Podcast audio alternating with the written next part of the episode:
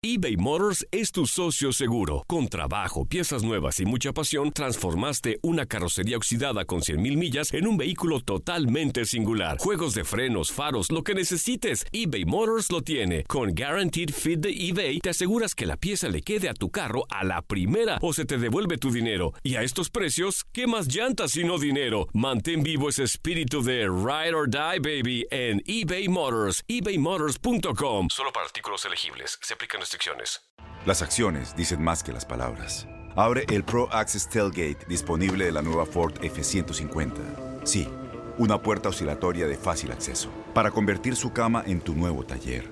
Conecta tus herramientas al Pro Power Onboard disponible. Ya sea que necesites soldar o cortar madera, con la F-150 puedes. Fuerza así de inteligente solo puede ser F-150. Construida con orgullo Ford. Pro Access Tailgate disponible en la primavera de 2024. Aloha mamá. Sorry por responder hasta ahora. Estuve toda la tarde con mi unidad arreglando un helicóptero Black Hawk. Hawái es increíble. Luego te cuento más. Te quiero. Be All You Can Be, visitando goarmy.com diagonal español.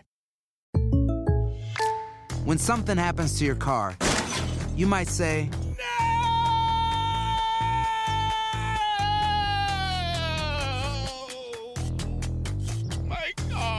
but what you really need to say is something that can actually help. Like a good neighbor, State Farm is there. And just like that, State Farm is there to help you file your claim right on the State Farm mobile app. So just remember, like a good neighbor, State Farm is there. State Farm, Bloomington, Illinois.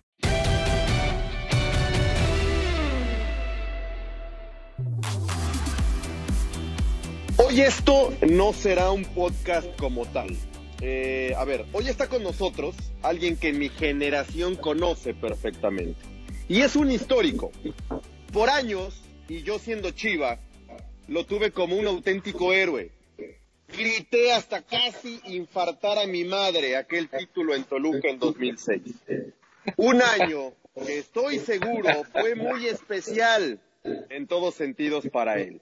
El tiempo pasó, yo crecí, él también, Aldo Farías ni se diga, y creo que se nota, y hoy somos compañeros, hoy somos compañeros. Lo más rico de contar con estos personajes en el día a día es justamente conocer de viva voz cómo vivieron, sufrieron o gozaron esos momentos que uno vivió de lejos como aficionado, aunque ya estábamos en esto de los medios. Aldo Farías, antes de saludar a nuestro debutante en la pelota el que sabe, te quiero preguntar, te quiero preguntar, ¿qué hacías tú en 2006, Aldo Farías? ¿Cómo estás? Eh, hola Alex, grito porque me gustan las noches de debut como esta que tenemos. Y yo en el 2006 tenía apenas dos años trabajando en los medios de comunicación. Tenía 15 años. Tenía 15 años en ese 2006. No, mames, 15 años, ¿cuántos tienes ahora? Tenía más. Sí, yo soy, de, soy del 89 o sumé mal. Si sumé mal, lo puedo aceptar el error. Ya no le Eh, salen las pues cuentas tenías- a este muchacho, compañero. Sí, tenías que 17, ¿no, güey? Digo, te, te 17. quitaste dos como...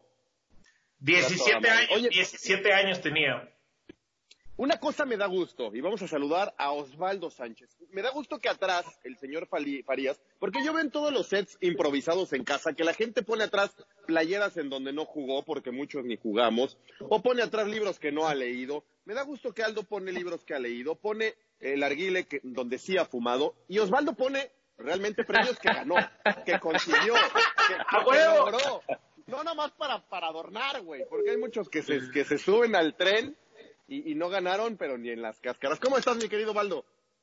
Compañeros, ¿cómo están? Primero los extraño mucho, es un placer poder verles, Aldo, te mando un abrazo, Alex, sabes que se te aprecia también y, y contento de estar aquí, de eso se trata, de hacer algo diferente. Yo, mira, yo vengo preparado, aquí tengo algunos de mis trofeos, el famoso Cristo de Osvaldo Sánchez, pero lo más importante que me quise poner, yo sé que Aldo trae su pijama, tú traes tu camiseta conmemorativa, pero yo traigo mi camiseta de la selección, señores. Ahí está, clarito. Bien. Sí me tocó, sí me tocó usarla, carajo. no, contento de estar con ustedes. Quí- quí- Quítatela y ponte la de Chivas, güey. Más elegante, neta. La- acá la tengo también, güey. Oye, este, a ver, mi querido Baldo, eh, va a ser un podcast de entrevista y se vale de todo, güey. Aquí no puedes De rajar. todo, dale. Eh, ya le, ya le pregunté a Aldo sobre el 2006, qué hacía, dónde estaba y quién era él. ¿Qué, qué, qué significó ese 2006 para ti, güey? Eh, sé que fue muy especial, tuvo de todo, neta de todo. ¿Es, ¿Es, el año el año más importante de tu vida carrera, güey, o no? Es el año más triste de mi vida y el año más importante de mi carrera futbolística, sin duda.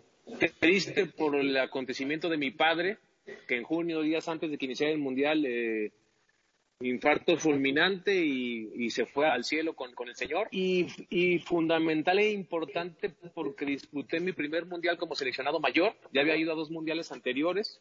Este del 2006 era mío porque me lo había ganado en base a trabajo y esfuerzo.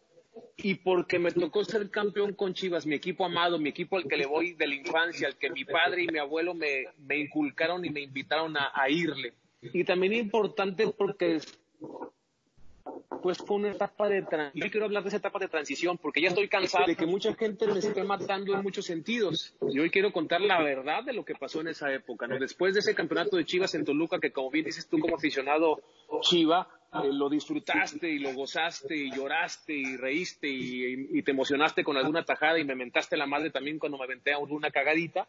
Lo que quiero decir no, es güey, que... te menté la madre cada que enfrentaba en mano a mano a, Pepe Cardoso, güey, te tenía de hijo, no jodas. Ataja de, todas, algo, cabrón. De, todas, todas, mano, de todas, todas. Ya sabía que salía con el Cristo y por arriba, salía parado y por abajo. No había manera de, parar a ese muchacho, era brutal, como, como también lo era el Chupete y como lo era Borghetti. No me distraigas, güey, aparte es mi, momento, por favor, déjame soltar. Oh, y después de eso, una etapa de transición de, llegar a, Santos. No, estamos en la tele, Alex, tenemos tiempo, hombre, hay que hablar. Claro, güey, ¿cuál es la...? Ahora sí que estamos aquí tranquilos, ustedes con su, con su cubita, yo estoy relajado, pero al rato voy por mi por mi digestivo, no se preocupen.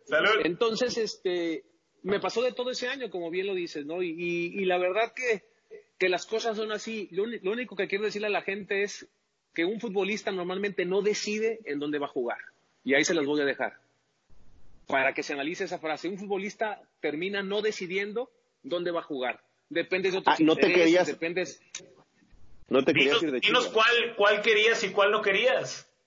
No, a lo que me refiero, en esa etapa estaba en Chivas, me, estaba yendo súper bien, me tocó ser campeón, levantar la copa por primera vez en mi carrera futbolística, ya había perdido finales, una, una de copa con Atlas contra Tigres y había perdido contra Pumas en serie de penaltis eh, estando en Chivas. Y esta era mi final y nos tocó ganarla y levantar la copa. Yo, yo sentí que era el momento cúspide de mi carrera y de repente había otros intereses directivos en los cuales apuntaban a que yo no podía seguir la gente eso no lo entiende. Entonces yo quería seguir, por más que intenté negociar, no se aceptó esa negociación y pues tuve que irme a Santos. Eh, ¿Por qué Santos? Pues porque, porque ese equipo me buscó. Quería gente de alguna forma que tuviera relación fuerte con experiencia para poder salvar un proyecto que era difícil, que era duro, pero que era muy bonito. Entonces, realmente tú no decides a dónde vas. E, esa es la realidad. Los directivos te van orillando a una cosa y eso fue lo que pasó en ese momento. La gente de Chivas después me puteaba, me tiraba billetes falsos cuando iba a Guadalajara a visitar a mi madre, se la pasaban recordándola de carro a carro y es, es algo que me, que me dolió, pero yo la verdad quiero decir hoy que uno no decide. Eh, yo no quería salir, Obviamente al salir me fue muy bien y hice una época padre en Santos, pero en ese momento fue algo que yo no propicié. Yo lo quiero dejar en este programa bien claro.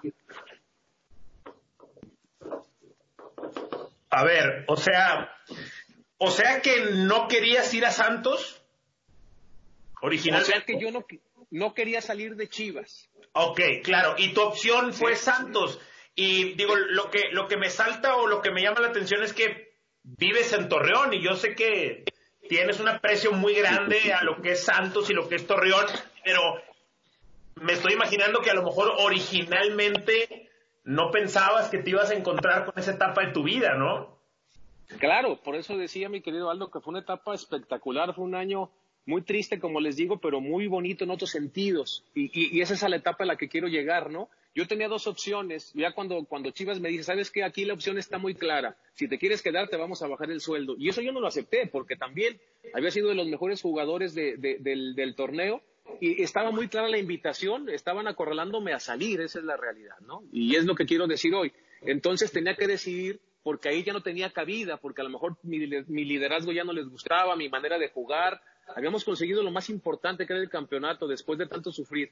Y en esa época eso fue lo que sucedió. Entonces tenía dos opciones, o era Tigres, ir a, ir a Monterrey, allá a tu tierra, o, o ir a, o ir a, o ir a Torreón. O ¿Ibas a, ir ibas a ir a- Torreón. ibas a ir a Tigres? Sí, señor. ¿2000 qué? ¿2006, 2007? Y había, había bastante bigote, ¿eh? Había ¿Quién, quién estaba de entrenador? ¿Te acuerdas? Ay, Dios. Buena pregunta, güey. No me ¿O de acuerdo. directivo? ¿De directivo? De directivo seguía siendo, se- seguían siendo los mismos dueños, pero en ese momento estaba un argentino. No me acuerdo, güey. Tengo muy poco poder Curi. de retención. No. Eh, Curi, exactamente. Sí, ¿verdad? Él era. Creo que no era, creo que no era, creo que no era Luri, Luri. Sebastián Luri, Luri. exacto. Luri. Sebastián Luri, que luego estuvo en Jaguares, ¿cierto?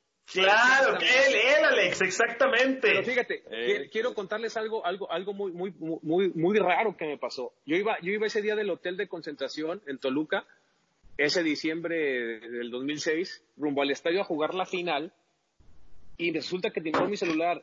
Y Luri, Osvaldo, ¿cómo estás? Acuérdate que aquí tienen las puertas abiertas, que no sé qué, espérate, le digo, por favor, voy, voy, voy a jugar la final. Cuelgo y Alejandro Irarragorri, un tipo que aprecio mucho también, porque después hay una historia muy padre. Oye, acuérdate que yo soy tu primera opción, no sé qué, a ver, por favor, déjenme jugar, yo estoy seguro de que hoy vamos a ser campeones. Hablamos ¿En después. serio? O sea, ¿Antes de la final? antes, camino al estadio. O sea, ¡No! es increíble lo que de repente pasa, se los juro. Es, esa es la realidad. Y, y- y- y repito, yo no quería salir de Chivas, estaba feliz, contento, acababa de construir mi casa ahí para vivir con mis hijos y cómodamente, pero de repente se dio esta oportunidad. ¿Por qué decido Santos? ¿Por qué? Porque era el equipo cuando ya no se da lo de Chivas, que si te quedas te bajamos el sueldo, ya, ya no puedes estar aquí, bla, bla, bla, bla, bla. Mi error fue no haber dicho en su momento, esto fue lo que pasó. Yo me quedé con la idea de que soy chiva de corazón, de que, de que tengo mi respeto. Yo pude haber dicho, ¿saben qué? Pues me están prácticamente despidiendo de este equipo, ¿no? Y, y- y mi situación con la gente hubiera sido diferente. Y entonces se da lo de, lo de Santos. ¿Por qué acepto Santos? Pues porque era el equipo que estaba peor. Y si mi carrera ya había jugado mundiales, ya había sido muchas veces el mejor portero de México, lo digo sin presunción, simplemente est- estadísticamente. Sí, sí. ser el mejor jugador de, de México eh, con algunos premios que me habían dado en ese sentido. Entonces faltaba, en mi carrera faltaba un reto difícil y diferente, que era ir a un equipo que estaba en el último lugar y eso fue lo que pasó y ahora veme, vivo aquí en Torreón y estoy feliz. No, no pienso regresar por lo pronto a Guadalajara. Entonces, eh, así son las cosas de la vida. Es, esto es lo que yo quería contar. Este programa se presta para eso, para decir cosas que de repente en otros programas por ahí no son tan claras. Entonces, esa es Eh, la realidad. lo El que- futbolista muchas que- veces no que- decide qué va a hacer. Lo que sucede, eh, Osvaldo, y porque acabas, acabas de decir con algo, eh, con algo que me parece que es muy valioso para este tipo de conceptos, que es el podcast. Eh, dices, este tipo de programas se prestan. Y una de las explicaciones por las cuales se presta es porque hay tiempo. El formato es flexible. El formato da tiempo y eso permite una conversación. Y lo impredecible de la conversación es precisamente lo que creo que hace que salgan charlas tan sinceras como esta, porque evidentemente la estructura rígida de una entrevista lamentablemente inhibe el descubrimiento. El descubrimiento se da a través de la improvisación, del tiempo, de los espacios, y esa es la razón por la cual el podcast está creciendo tanto. No, no, no nada más el nuestro, no nada más el de Noches Mágicas, no nada más el de los tres amigos, sino a nivel mundial. Gra- gracias, pero me metiste inspiración, Osvaldo. Gracias. Eso, Sí, eso. sí, sí, muy bien, bien, bien, Aldo. Eh, Sirve Aldo otra, Oye, cubita Aldo, porque mientras más le este- inflas, más, más va saliendo la A ver, Valdo, este, me queda claro lo de Santos, eh, lo de Chivas, cómo fue, espero que la gente ya lo haya entendido. Pero quiero irme hacia atrás, en ese verano. A ver, yo ya estaba en esto, pero estaba en producción, estaba en televisión ya, pero en el aspecto de producción y no estaba, no tenía la información tan cercana o tenía tanta llegada a ella. Eh, platícame cómo fue eso del Mundial. Yo, yo lo viví ese, sí, en producción y ya metido en esto, pero también como un aficionado. Y recuerdo muy bien cuando sale la nota de tu papá. Y digo, ¿cómo? Osvaldo va a ser el titular de nuestro equipo en el Mundial y esto está por arrancar. Y solo me entero que Osvaldo va a ir a México y digo, Osvaldo, entonces imposible que vaya a ser titular. ¿Quién carajos va a atajar como lo hace Osvaldo, que esté en el mejor momento de toda su carrera? No, que a lo mejor regresa, va a estar complicado, va a llegar y dónde va a tener la cabeza. ¿Cómo fue esa noticia, Osvaldo? ¿Cómo fue ese viaje de y vuelta? Me gustaría conocer hasta donde nos quieras y puedas contar detalles de la ida y vuelta de un momento muy particular para todo el aficionado que sufrió y no sabía qué iba a pasar con la portería del Tri contra Irán en ese primer partido. Sí, no, claro, te voy a contar de pega para la situación porque hay, hay cosas que normalmente no, no cuento y, hoy lo quiero hacer. Primero, la noticia fue desastrosa, te platico. Yo estaba en mi habitación. Primero te cuento algo. Eh, es, esa, eh, esa tarde en, en donde estábamos concentrados, después de tres días de no poder hablar con mi padre, él, él se dedicaba a ayudarme con mis cosas de negocios en Guadalajara y tenía dos o tres días que no podía charlar con él por diferentes temas de horarios, de entrenamientos. Y ese día recuerdo perfecto que, que marco y me contesta, hijo, ¿cómo estás? No me, no, no, me, no me dejó ni contestarle. Simplemente quiero decirte que estoy orgulloso de ti. Te veo en la televisión, te veo en espectaculares, te veo en comerciales, te veo en las calles. Te quiero. Fue lo único que me dijo mi padre. ¿Sabes lo que yo le respondí, Alex? Ah, nada más quería ver cómo estabas. Después hablamos. Le colgué, güey. No lo entendía. Dos horas después,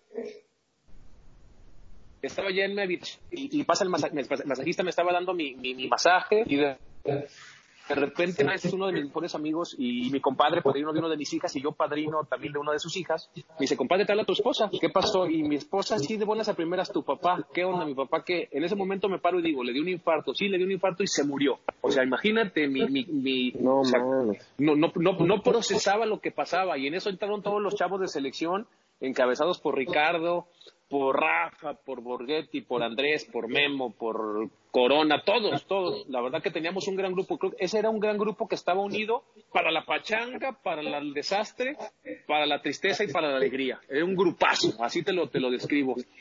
Me dan el pésame y yo no, yo no entendía qué pasaba. Yo recuerdo que lo único que hice fue, Rafa, le digo, tú eres el capitán, güey, juegas en Barcelona, eres nuestro referente, toma mi tarjeta, no sé qué, no sé qué límite tenga, pero si no alcanza, préstame una, cabrón. Y por favor, regrésame a Guadalajara ahorita. O sea, mi pensamiento era ir, ir con mi, con mis hijos, con mi madre, con mis hermanos, abrazarlos. Y, eso fue lo primero que pensé.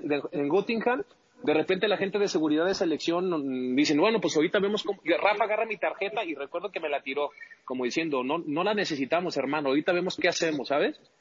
Se da la vuelta y se van a hablar algunos directivos, estaba Cantú, no recuerdo quién más estaba.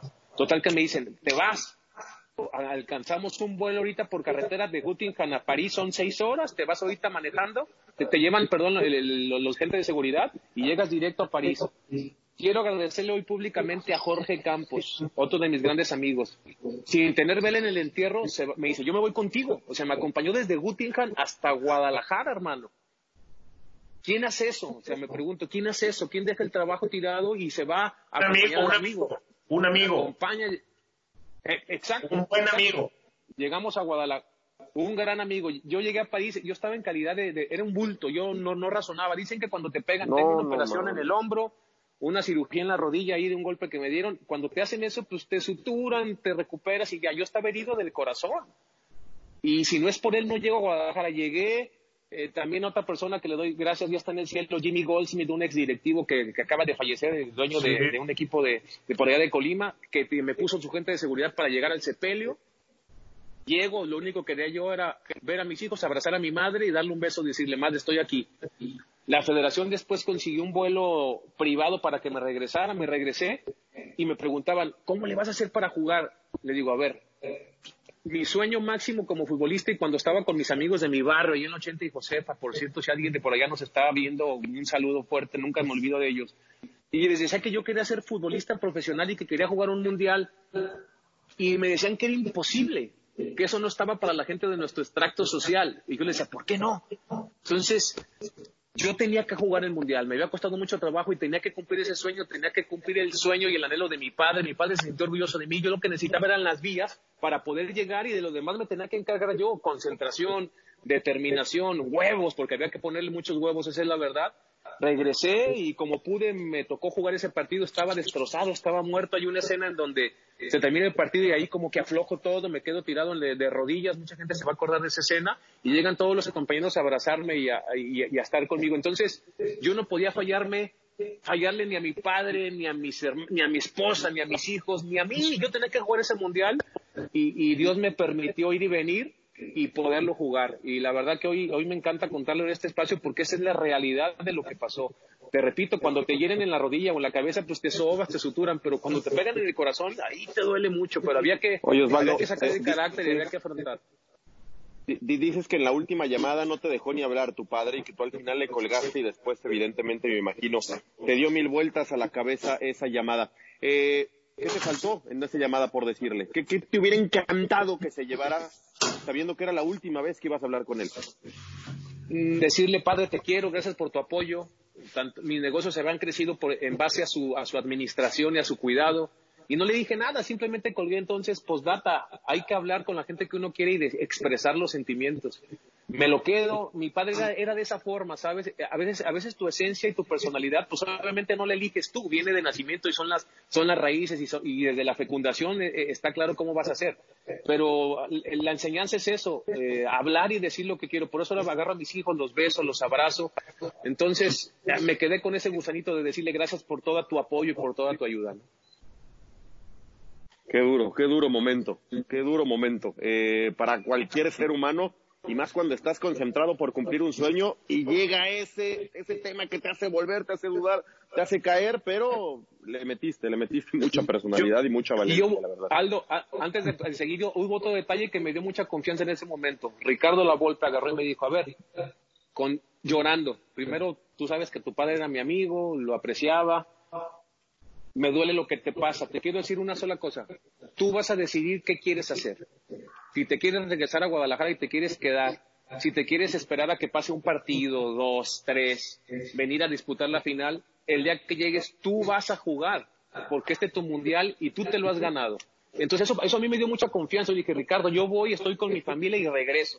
Aquí te espero. Esas fueron las palabras que intercambié con Ricardo. Entonces el, Wow. máximo jerarca de nosotros me manifestó el apoyo de haz lo que quieras, aquí te vamos a esperar. Y me dice, así, me, me dice, y me vale madre lo que la gente me pueda decir o criticar. Si tú llegas 15 minutos antes del, antes del partido y me dices, puedo jugar, vas a jugar. Entonces eso, eso me llenó de fortaleza, ¿sabes? Eh, por eso te digo, yo puse el valor, yo puse tal vez las agallas, pero hubo vías que Dios y la gente que quiero y que me quería o que me quiere, pues acomodó. ¿Sabes cómo?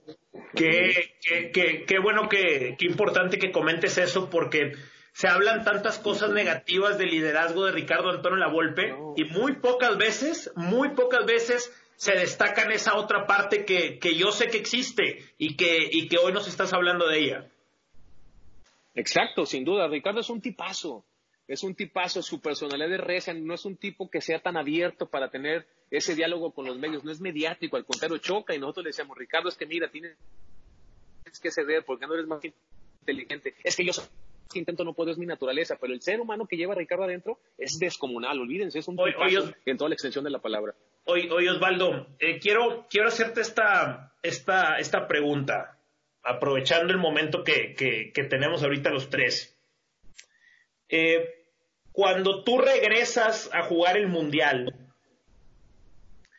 con- con- ¿convertiste el acontecimiento en fuerza? ¿Regresaste como Ah. con algún tipo de fuerza interna para llegar, jugar, enfrentar? O sea, es como si hubiera sido, de alguna manera, es como si haber estado con los tuyos en ese momento te hubiera como cargado de cierta energía para librar lo que tenías enfrente.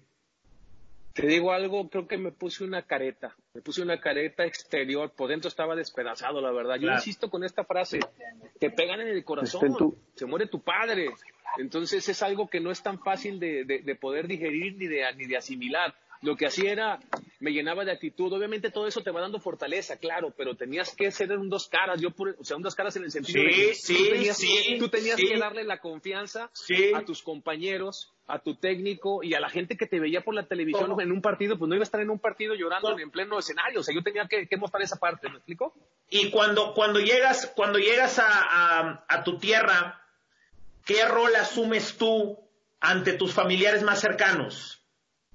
Mi primer consigna y tal vez la única que tenía en mente era agarrar a mi madre y darle un beso. Totalmente. Eso. Totalmente. Decirle, "A ver, madre, me- Aquí estoy. me vine- aquí estoy contigo, soy tu hijo mayor. Y ella, y ella volteaba y me veía y, nada, y no lloraba, nada más me apretaba y me apretaba. Y me dijo, lo, lo recuerdo claramente, después del sepelio, enterramos a mi padre, nos fuimos a mi casa que estaba muy cerca del parque funeral, por cierto, y ahí estaban mis hermanos y la gente más allegada. Dice, hijo, este es tu sueño, tú tienes que regresar. Tú sé que estás destrozado, pero dale. No puedes quedarte aquí con nosotros, tienes que regresar a hacer lo que, lo, que tú siempre has querido hacer. Menciono a mi madre porque era la más afectada tal vez en ese momento, ¿no? Su pareja, su esposo, su amor se había de un lado. Pero a lo mismo mis hermanos y obviamente mi esposa, que no la menciono, pero está en primer término también en ese sentido. Mis hijos estaban muy pequeños, no, no, no lo veían. Mira, Osvaldo, te, pregunto, te pregunto esto porque no hay duda de, de, lo, de lo fuerte que fuiste, pues. Y ese creo que es el mensaje que, o al menos es el mensaje con el que yo recuerdo haberme quedado en el 2006. Y eh, algunos, algunas de la gente, algunos de los que nos escuchan saben, yo tengo una gran admiración por el psicólogo clínico Jordan Peterson. Aquí tengo uno de sus libros, nada tampoco tan, tan, tan tapado. Y y una, una, una de sus grandes lecciones y una de sus clases más famosas es que la realización del, del hijo es ser el hombre más fuerte en el funeral de su propio padre. Eso es, está documentado, lo puede googlear cualquiera. La realización de un hijo es ser el hombre más fuerte en el funeral de tu, de tu propio padre, asumiendo precisamente que, que, que tú bien lo acabas de decir que inclusive tienes que partirte en dos o tener un doble para ser en ese momento el más fuerte, porque eso es lo que te, no sé, hay, hay algo que te dicta asumir esa responsabilidad en ese momento. Sí, claro, sin duda, creo que está descrita de manera perfecta, o para términos más coloquiales, en las buenas todos estamos, ¿no? Pero cuando están las malas es donde hay que poner la cachita y es donde muchos se quitan, ¿eh? Entonces, Totalmente. es la mejor enseñanza. Y qué bueno que dices eso porque cuando decimos, cuando decimos las malas, no, no, no, hay malas malas, malas como esa, hermano. O sea, esa, esa es mala, mala, ¿me explico? Y, esas son las que sí creo que nos terminan por poner a prueba. Sin duda. oye, oye, Osvaldo, eh, ahora aprovechando también esa selección del 2006, la cual decía ser un grupazo, y, y tomando en cuenta, a ver, eh, eh, voy a ir y venir todavía en ese año. Chivas, 2006. ¿Ese grupo era también un grupazo? ¿O, ese grupo aquí entre nos, acá entre nos, cómo se llevaban? Porque había, había de todo en ese grupo, ¿eh? De Chivas. Mira, ese grupo, e, ese grupo, ese grupo tenía muchos liderazgos mal encausados, creo yo. Había muchísimo talento. De hecho, hay una anécdota, ese equipo termina siendo campeón entrando de repechaje. Entonces, jugando contra Veracruz el último partido nos alcanzamos a meter de repechaje y había diferentes polos, diferentes personalidades, che por el entrenador, pero había gente que estaba ya consolidada y que de alguna forma la relación tal vez entre todos no era la idónea para buscar un campeonato. Lo bueno fue que se habló antes y dijimos, a ver, yo te puedo caer gordo, tú me puedes caer también medio gordo, aquí no es de que me caigas o te caiga, aquí tenemos que ganar porque tenemos talento y ese es nuestro momento y, esa es la realidad ese grupo era un grupo brutal en el sentido futbolístico. Tenías a, gente en medio campo, a gente en la defensa, tenías delanteros que volaban, eh, eh, teníamos todos los condimentos para poder ser campeones, pero estábamos desencauzando nuestra energía. Gracias a Dios logramos unirnos en el momento justo y ve nada más que hermoso fue la, la onceava de, Chivas en esa época. sin, que se terminaran por llevar bien. ¿Por qué es un mito entonces o hasta dónde o por qué se habla mucho que para ser campeón necesariamente necesitas un grupo fuerte, un grupo sólido, un grupo unido, un gran vestidor? Eh, no siempre se ha dado en el fútbol, al menos en México. Sí, sí, no siempre se da. Siempre va a ser más fácil si las cosas están claras, pero creo que hay una cosa que es más, más real que, llevarte bien, el ser frontal. Y cuando eres frontal y de repente que digas a la cara, sabes que no me caes bien porque esto no me gusta, ah, sabes que tú también me cagas porque tampoco me gusta eso. Es, eso, va, eso va creando vínculos de, compromiso. Cuando tú conoces la realidad de una persona, te va uniendo a él, más allá de que digas fuera de la cancha, a lo mejor no me voy a ir a cenar contigo, pero dentro de la cancha me encanta competir contigo porque tienes capacidad, tienes calidad. Entonces, ahí vas construyendo un equipo. Por eso creo que la labor de un técnico es importantísima y la labor de los líderes de los equipos es aún más interesante y más difícil. Y yo creo que es lo que de repente falta eh, en muchos equipos mexicanos, ¿eh? asumir ese rol de liderazgo, asumir ese hablarte a la cara. A veces le puedes caer mal a la gente, pero hay que hablar, hay, que comprometerse. Insisto, en las buenas todos vamos y vamos a hacer una buena fiesta. No, y sí, yo voy, que me toca poner. Pero cuando hay que poner los huevitos, cuando hay que, hay que hablarse, a veces la gente no quiere hablar. Entonces, ese, Oye, bien, lo, percibes. dándole para atrás y volviendo al verano, eh, y entendiendo que, que es un mito y fue un chisme también, ¿por qué me cepillaron al gobernador de Morelos hoy? ¿Por qué me cepillaron al, al cuau de aquel mundial? Eh? Nadie lo cepilló. bueno, es lo que se dice. ¿Cómo que cepilló so- Sí, se dicen muchas cosas y que los líderes hablábamos, el propio Cuauhtémoc lo dice, pero eso es una mentira. O sea, yo creo que la cosa está muy clara y hay tener sentido común. Ustedes, Raúl Pérez, siendo entrenador de Atlas, recuerdan los festejos de Cuauhtémoc Blanco estando en América, cómo tuvo una rivalidad entre ellos, en el tema mediático y en el tema personal, que rebasó la cancha, esa es la realidad. Entonces, yo creo que, que, sin duda que quien toma la decisión de no llevarlo en ese momento, aparte Cuauhtémoc, no sé si era su mejor, mejor momento futbolístico, habrá que decirlo también, ¿eh? Habrá que revisar en el 2006 cómo, cómo- cómo estaba, aunque siempre fue un crack y, y- y aunque estuviera mal siempre iba a, a despuntar, pero entonces creo que él se termina borrando solo porque con el máximo referente no se llevaba bien. Entonces, así de clara estaba la cosa, ¿no? De acuerdo, el máximo referente era Rola Volpe. Oye, Bando, aquel gol de Maxi, que si lo hace 10 veces más, no sé si le pega y la pone ahí. ¿Era inatajable? O, o- o- o- o cuando lo piensas, lo vuelves a ver, dices, puta madre, si hubiera estado medio pasito más atrás, carajo, hubiera sacado esa pelota que nos dolió a todos. Hay una, también. hay una frase que me encanta, mi querido Alex. El hubiera en el fútbol no existe, hermano. Oh, sí me explico, si di- dicen en mi tierra, si mi abuelo tuviera, si mi abuela tuviera testículos, fuera mi abuelo. O sea, no. O sea, tienes que decidir en el momento. Yo lo que creo es que, yo lo que sí creo es que fue el gol más importante del mundial, porque FIFA sí lo catalogó. De hecho, en el sorteo de- del mundial de Rusia, me tocó cubrir la, la- la- el sorteo para, para TUDN, antes Televisa en ese, en ese momento, para Televisa Deportes, y lo pasaron, lo pasaron como los mejores goles en la historia de los mundiales, me explico. Entonces, si te pones a analizar, cuando el trazo, de, lo tengo en la mente, el trazo de Sorín va para Maxi Rodríguez. Hubo un momento en que Gonzalo Pineda toma un perfil equívoco hacia, la- hacia el correr de la pelota. El, el que, el que sabe de conceptos futbolísticos tal vez lo puede entender, ustedes dos lo van a entender, obviamente, y mucha de la gente también. Cuando tú vas corriendo de perfil, nunca puedes darle la espalda a la pelota. Y en ese momento Gonzalo dio la vuelta a la glorieta al revés. Si Gonzalo sigue con su perfil, Maxi no la para de pecho. Y no estoy culpando a Gonzalo, simplemente estoy, estoy, estoy simplemente describiendo la jugada. ¿Sí? Entonces la para Maxi, le pega un zapatazo entre la pierna de Gonzalo, entre el cuerpo de Gonzalo y la pierna derecha que levanta, si mal no recuerdo, no. Lo recuerdo perfecto, lo tengo en la mente. Fue una pesadilla por muchos años para mí.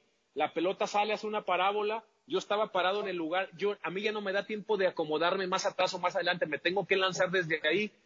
Eh, cuando la pelota va buscando el ángulo, esto está bien padre, miren. Un arquero, si la pelota va en ese sentido hacia arriba, si te lanzas con esta mano, ve el alcance que tiene esta mano, ¿sí? Pero ve el alcance que puede tener la otra. Siempre vas a ganar centímetros, ¿ves? ¿Ves cómo llega más arriba? Más si la pelota va con esa parábola. Yo me lanzo con esa mano, no llego. O sea, fue un tiro en su momento perfecto y terminó cayendo detrás. Justo pasa mi mano y termina cayendo. Entonces, si hubiera estado un paso atrás, obvio que la saco, pero también la jugada no te daba para estar un paso atrás. Eh, ¿Me explico? O sea, por eso te digo, sí dicen que todos los goles carajo, son evitables, carajo, pero... No era, no, no, no era, no era necesario que le, explicara, que le explicaras con tanto Oye, detalle, güey. oye, oye, Vuelve a doler, güey. Osvaldo, Quiero- quiero que lo entiendas, güey. Si era tajable, carajo. No, no que me volvieras a hacer sufrir. A mí, a a mí, a mí, a mí, a mí me queda claro que tienes el momento. Wow. Bueno, dos cosas, dos cosas me quedan muy claros. Una es Madre. tu visión sobre la marcha de la jugada y la manera en la que la recuerdas como si fueran fotografías, pues, como si fuera una secuencia fotográfica. Cuando dices que te causó pesadillas, ¿a qué, ¿a qué te refieres? ¿O estás hablando literalmente? O sea, di- dime cómo, cómo es eso. O sea, traes la jugada ya atorada, botando como canica, de repente viene, te acompaña, ¿cómo es?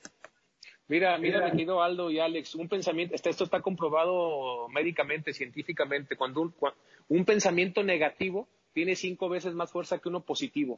Cuando te haces una buena acción lo olvidas rápido, pero cuando algo de repente Sí. no sale como tú quieres, se te queda en la mente y, y- y analizas, ¿y por qué no estuve más atrás? Y si hubieran visto la pelota y, y le hubiera gritado a Gonzalo, era una pesadilla para mí porque era un tipo que le gustaba entrenar y que siempre analizaba jugadas que nos dejaban marginados de cosas importantes. Yo, yo estoy seguro que ese equipo estaba para grandes cosas. Insisto, Me, me tocó la fortuna de cam- intercambiar camisetas con muchos importantes de esa época. Tengo la de Dida, la de Oliver Kahn, la de Buffon, entre otros. Y recuerdo perfectamente que en esa Copa, en esa Copa Confederaciones, las palabras de Oliver Kahn hey, wonderful play of your team. All the time, touch, touch, touch. Lux, el arquero argentino, qué bárbaro, qué bien juegan, güey. Copa Confederaciones, salen jugando desde atrás, es increíble cómo botas un defensa para la lateral, cómo subes al medio de contención. Antes de Pep. Era, era un de, México era un del 2006, antes de Pep. Antes de Pep. A Rafa. Ra- Pep vio todos los videos. Rafa Márquez era el vínculo entre la Volpe y Pep. O sea, era una máquina de jugar fútbol este equipo. Eh, a eso es a lo que voy, ¿sí me explico? Entonces, teníamos el reconocimiento, tal vez el reconocimiento mediático en México no. El reconocimiento de los que en verdad saben de fútbol, tus contrincantes y tus arqueros profesionales que llegaban y te aplaudían aún cuando te ganaban. O sea, a, a eso es a lo que voy. Por eso, te- por eso, por eso estoy por- mira, me, me acuerdo y hijo de la chingada, me- se me enchina otra vez la piel porque estuvimos muy cerca de conseguir algo Ese importante y nos quedamos en el camino por un pequeño detalle. Entonces, ¿por qué me daba vueltas ese detalle? Porque pasa por la cabeza todo, toda esa película que tengo en mi, en mi cerebro, A, B, C, D, E, F, G, H, I, J, la tengo aquí, mira. Por eso me daba vueltas en las vacaciones y de repente hasta me despertaba, dice mi esposa que me despertaba a veces gritando, no, ¿qué traes? Ay, cabrón, que vi que estaba otra vez jugando, me explico. Entonces, esto es así, esto es el fútbol, esto es inspiración. Así las este, cosas. e- Ese es el fútbol, ese es el fútbol, un tipo apasionado, un tipo que lo revive, que lo vuelve a sentir, que e- esa selección una de las mejores de la historia, o al menos eh, en mi poco escaso tiempo por esta juventud de las que he visto, de las mejores, e- esa es una realidad. Para Eh, mí, para mí es, sí. para mí es Alex, para mí es, es la mejor selección. Eh, regularmente cuando entrego este comentario no encuentro un- una respuesta muy positiva. Creo que es por la personalidad polarizante de Ricardo Antonio Lavolpe, que no se le termina de dar el crédito. La Volpe divide tanto a la audiencia o a la gente o a la opinión que creo que por eso no, no se le da más fuerza al argumento de que esta es la mejor de la historia. Muy sencillo, nunca antes se había alcanzado mejor posición en el ranking mundial. Ese es un extraordinario argumento. Así llegaron a la Copa del Mundo eh, y creo que la cuestión de la percepción que es el juego también está de lado y el reconocimiento interno y yo lo pongo como hándicap, esa influencia, esa, esa influencia que tuvo esta selección nacional en el que se terminaría por convertir en el mejor técnico de una etapa del mundo. O sea, tuvo influencia esto en Pep Guardiola y Pep dominó el fútbol cinco o seis años. Entonces, eh, ese, ese es, es algo que al menos yo, yo le reconozco mucho a este equipo de, de, de la, de la Volpe. Y, y que mucha gente lo cuestiona, lo critica, lo ataca, eh, pero sí, será por los clubes, será por la liga, será por lo que me digas, pero esta selección la hizo jugar muy bien, muy bien y ser reconocida a, a nivel mundial. Oye, le damos dos años en el, en el, en el, en el camino, Osvaldo. Eh, Sí. Hace una semana leí una entrevista, bueno, y escuché porque está en video, Aquel momento con, con David Suazo en Honduras, que le pides clemencia, ¿cómo le dio la vuelta al mundo también? ¿Qué carajos pasó? ¿Qué le dijiste? ¿Qué te contestó? ¿Qué pasó con Suazo? Ah, Alex, me gusta que, por eso me caes bien, amigo, porque eres profesional, te documentas antes de entrar al aire. Bien. Mira, te voy a- otra vez voy a platicar lo que pasó. A mí me enseñaron en mi barrio, te repito, soy de una colonia popular en Guadalajara, humildemente y orgullosamente lo digo. Yo desde que tengo uso de razón jugaba a las canicas, a, a los juegos clásicos de, de la infancia, pero siempre fútbol, sí. siempre la pelota en la mano. Y ahí tenías que jugar y ganar como sea. ¿sí? Ajá. ¿A dónde quiero llegar? Te voy a ir con- conceptualizando paso a paso. Cuando te vas haciendo profesional, te cuesta mucho trabajo ser profesional, entonces cuidas tu carrera y tu trabajo todos los días para que nadie te quite tu trabajo.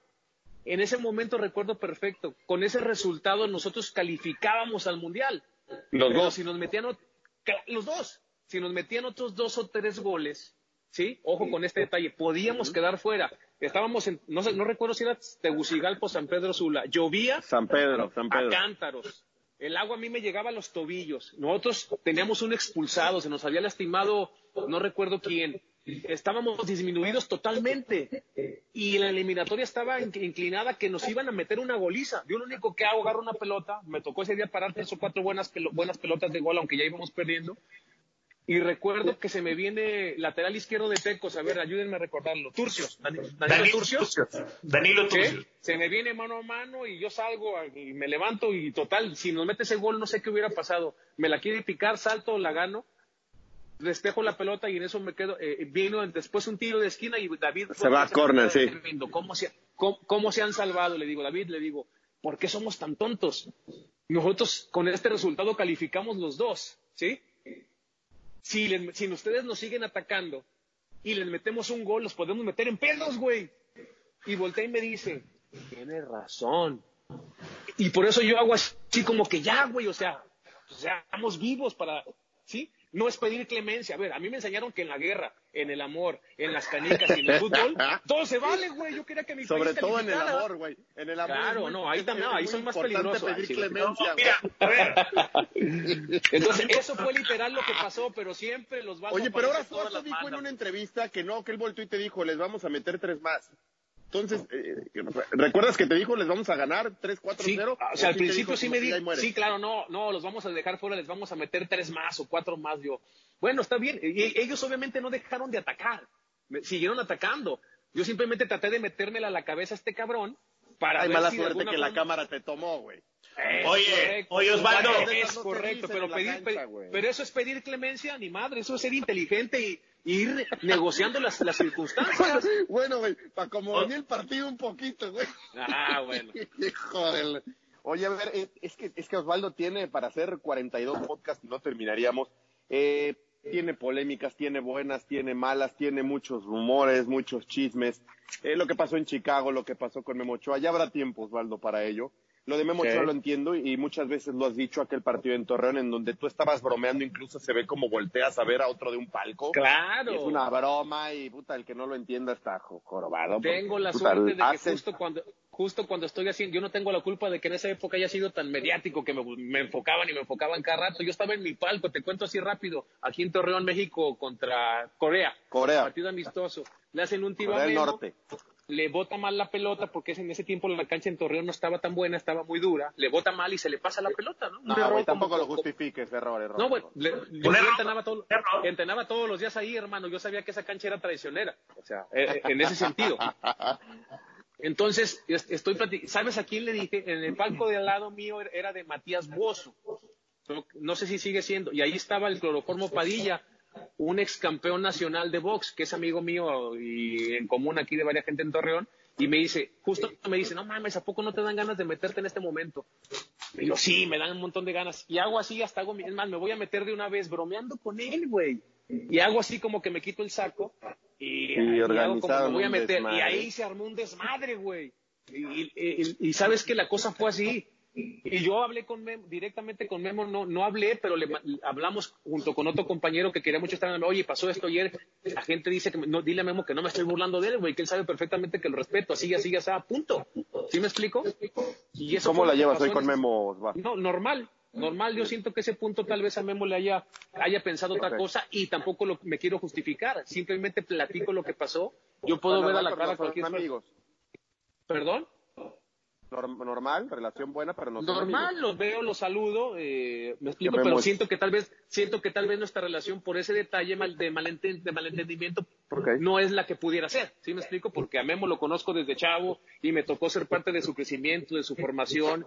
Eh, le gustaban algunas cosas mías como portero porque me, me lo manifestaba y otras debatíamos. Normalmente cuando eres portero referente de selección, los porteros que están detrás de ti, eh, ti- te preguntan muchas cosas, ¿no? Porque ven, ven detalles y aquí y allá. Entonces yo a Memo lo, lo quiero mucho, lo aprecio mucho y le mando un abrazo. Pero sin duda esta relación, pues no, siguió- no siguió siendo la misma por ese detalle, por ese Claro. malentendido, ¿no? ¿Será que hasta la fecha, será que hasta la fecha eh, piensa otra cosa, Osvaldo? ¿Crees que hasta la fecha No creo piense otra cosa no, o creo no? que, no creo que piense otra cosa porque yo lo, le te digo que lo hablé. Lo- Un compañero de él lo habló con él y así quedó la situación. Un, oh, va, va, va, un, un compañero, un compañero de él habló.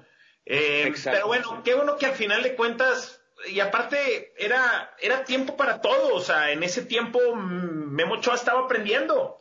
Se estaba Claro. equivocando, estaba aprendiendo y luego el tiempo le dio su, su recompensa, ¿me explico? En el camino. Claro, y es un porterazo y siempre que se pone la camiseta verde, más allá de que ande bien o mal en su equipo, cumple. O sea, mis respetos para él, ¿no? Yo sé lo que sé, me tocó la fortuna de estar 100 partidos en selección nacional de titular y como 250 en la banca y ser sub-20, mundialista, Sí. ser, ser olímpico. Es un gran privilegio estar en la selección y sé la responsabilidad que tiene el arquero de selección. Por eso lo admiro, porque sé con todo lo que tiene que cargar. Me explico. Entonces, mis respetos para él y para todos los arqueros de selección nacional. Hay, hay muchísimos temas, Osvaldo. Te vamos a volver a invitar, eso sin duda. Lo de Chicago. Sí, inviten otra vez, cabrón, porque ya me están enfadando, ¿eh? Eh, Este, lo de JJ Macías, aquel consejo que le diste, es clave lo de Osvaldo en, Ah. en la carrera de, de- de JJ Macías. En fin, Osvaldo, rápido. Estas son respuestas rápidas. Este, Vale. Ya para no alargarnos más. Venga. Rápido, así en, en 15 segundos. ¿Qué hubiera sido de ti si no aparece el Atlas en tu carrera? O en tu vida. No estaría, no estaría aquí, no estaría aquí sin duda. Le estoy agradecidísimo al Atlas por la Pero hubiera sido otra cosa, hubieras, Ah, hubiera sido, hubiera sido un me chico de gustaba, la- el de- me gustaba el me gustaba el derecho seguramente hubiera sido licenciado en derecho. Ah, ok, perfecto. ¿Por qué América y Chivas? ¿Por qué jugar en los dos? Yo no lo escogí, así se me dio. Bien, Me repito. Tranquilo, güey. De repente, estando, de, de repente estando en Atlas me compro el América y para mí fue un paso importante. Estuve tres años en donde maduré como futbolista, como persona y sobre todo como, como profesional. Entonces, ¿qué más? Tienes ese gran valor que te, que te recuerdan bien en Atlas, en América y en Chivas, y no es fácil. ¿A quién alucinaste más como rival? Un nombre. José Saturnino Cardoso, sin duda. Madre, Era- ya somos dos, no me jodas. Es que eh, no, no había manera con ese muchacho. Eh, También sabes con quién? Eh, que le mando un abrazo hasta el cielo, el gran Cóndor Calero. Qué bárbaro. No sabes qué, qué duelos tan padres entre él y yo. Y un, un día encontré, el, día- el día que falleció, hay cosas que a veces no me gusta contar de lo positivo que, me, que en mi vida por ahí he hecho fuera de cancha. En la cancha, dentro de muchas cosas. Hace rato mencionaste lo de JJ Macías y yo no lo quise comentar, ¿no? Son, son temas, pero me tocó ir por, de corazón al sepelio de Miguel Calero porque yo sentí una competencia muy padre con él. Y Calero y yo nos mentamos la madre por partido, ¿eh? Chinga tu madre, chinga la tuya, sí, que eso y esto, y nada. Queríamos ganar, los dos éramos ganadores. Cuando voy y le doy el pésame a su esposa, su, su hermosa y distinguida esposa, señora no, no, no mucho porque solamente usted lo siente. Solamente vengo aquí a, a- a darle un abrazo de solidaridad y me dice, antes de que te vayas, te quiero decir dos cosas. Primero, agradecerte de que hayas venido de donde hayas venido a estar en este momento conmigo. Y segundo, decirte que decía que eras un tipo competitivo y por eso siempre te quería ganar. Entonces, para mí eso fue algo padrísimo, ¿sabes? Porque muchas veces en- entre, lo- entre los referentes de los equipos, pues hay chispas. Esto es pasión. Yo, yo soy un tipo apasionado que, que soñó toda su vida con ser futbolista y que trató de defender su profesión. Aquí es para todo. Hay cosas muy padres en la vida que te va dejando la enseñanza. A ver, y las últimas, y ya esta sí es de una o dos palabritas nada más, y esperemos que la tecnología nos dé chance. A ver, Osvaldo, un partido, ¿cuál elegirías? Un partido. No escuché. Un partido, un partido tuyo, ¿cuál elegirías?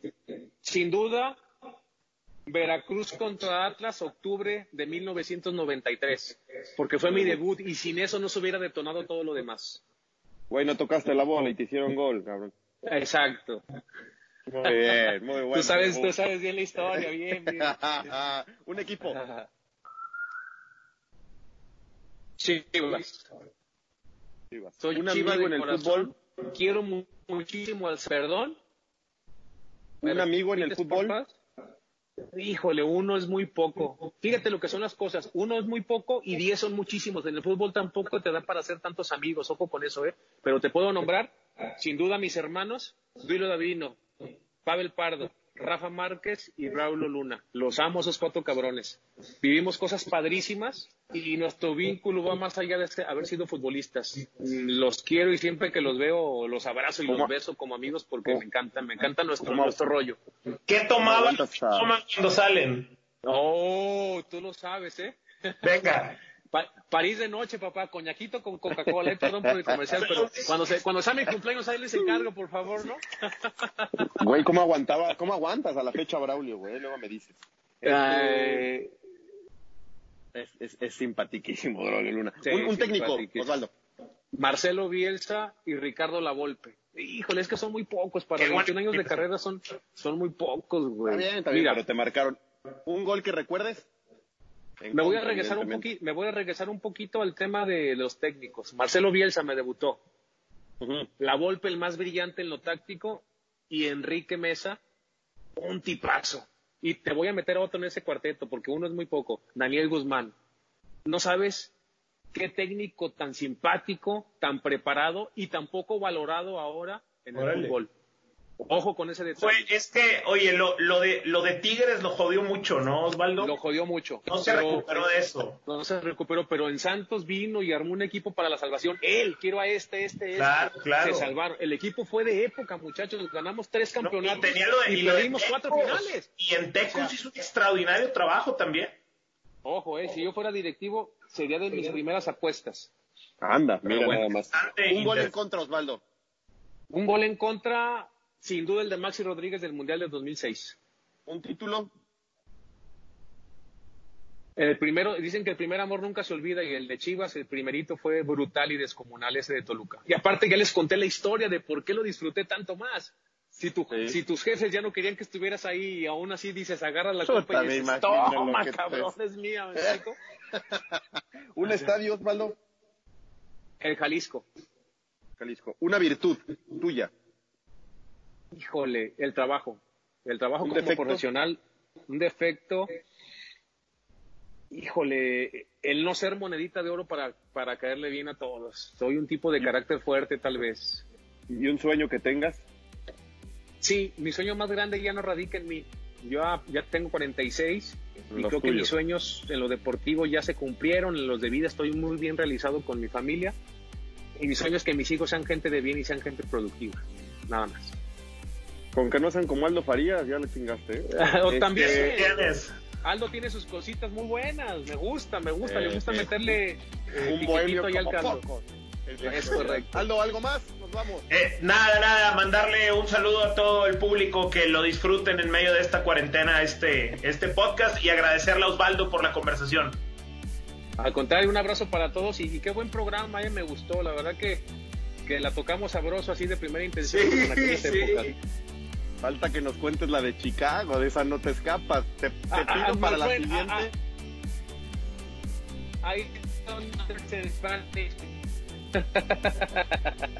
A ver, otra vez. Esa la te escuché. por otra ocasión, güey. Ah, muy bien. Sí, ya volverá, ya volverá. Spanish. Vestidos de chiva, ¿eh? Por favor. Abrazos. También, también tiene Cuídate su mucho. historia.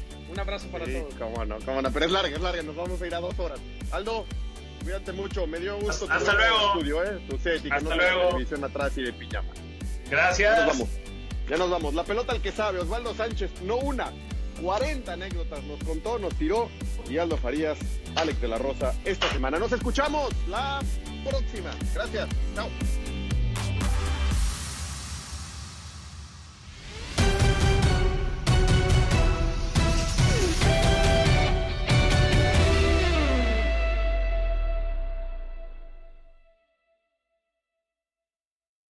Aloha mamá. Sorry por responder hasta ahora. Estuve toda la tarde con mi unidad arreglando un helicóptero Black Hawk. Hawái es increíble.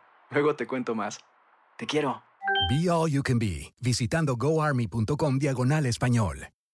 Boost Mobile tiene una gran oferta para que aproveches tu reembolso de impuestos al máximo y te mantengas conectado. Al cambiarte a Boost, recibe un 50% de descuento en tu primer mes de datos ilimitados. O, con un plan ilimitado de 40 dólares, llévate un Samsung Galaxy A15 5G por $39.99. Obtén los mejores teléfonos en las redes 5G más grandes del país. Con Boost Mobile, cambiarse es fácil. Solo visita boostmobile.com. Boost Mobile, sin miedo al éxito. Para clientes nuevos y solamente en línea, requiere AroPay. 50% de descuento en el primer mes requiere un plan de 25 dólares al mes. Aplican otras restricciones. Visita boostmobile.com para detalles. ¿Sabías que la línea 988 de prevención de suicidio y crisis ahora ofrece opciones de mensaje de texto y chat en español? Si tú o alguien que conoces está pasando por una situación difícil o por una crisis de salud mental, la línea 988 te conecta con ayuda especializada 24 horas al día, 7 días a la semana. Ahora puedes llamar o textear al 988 o visitar la página línea988.org para hablar con un consejero especializado en tu idioma. Hay esperanza. La línea 988 funciona. Este abril te invitamos a nuestra feria virtual Univisión Contigo rumbo a la universidad. Conéctate virtualmente con representantes de colegios y universidades en la costa este, desde Nueva York a Florida. Aprende sobre ayuda financiera, becas y otros recursos para continuar tu educación. Regístrate para asistir y para la oportunidad de ganar una tableta. Te esperamos en Univisión Contigo rumbo a la universidad del 3 al 9 de abril. Regístrate ya en univision.com diagonal universidad.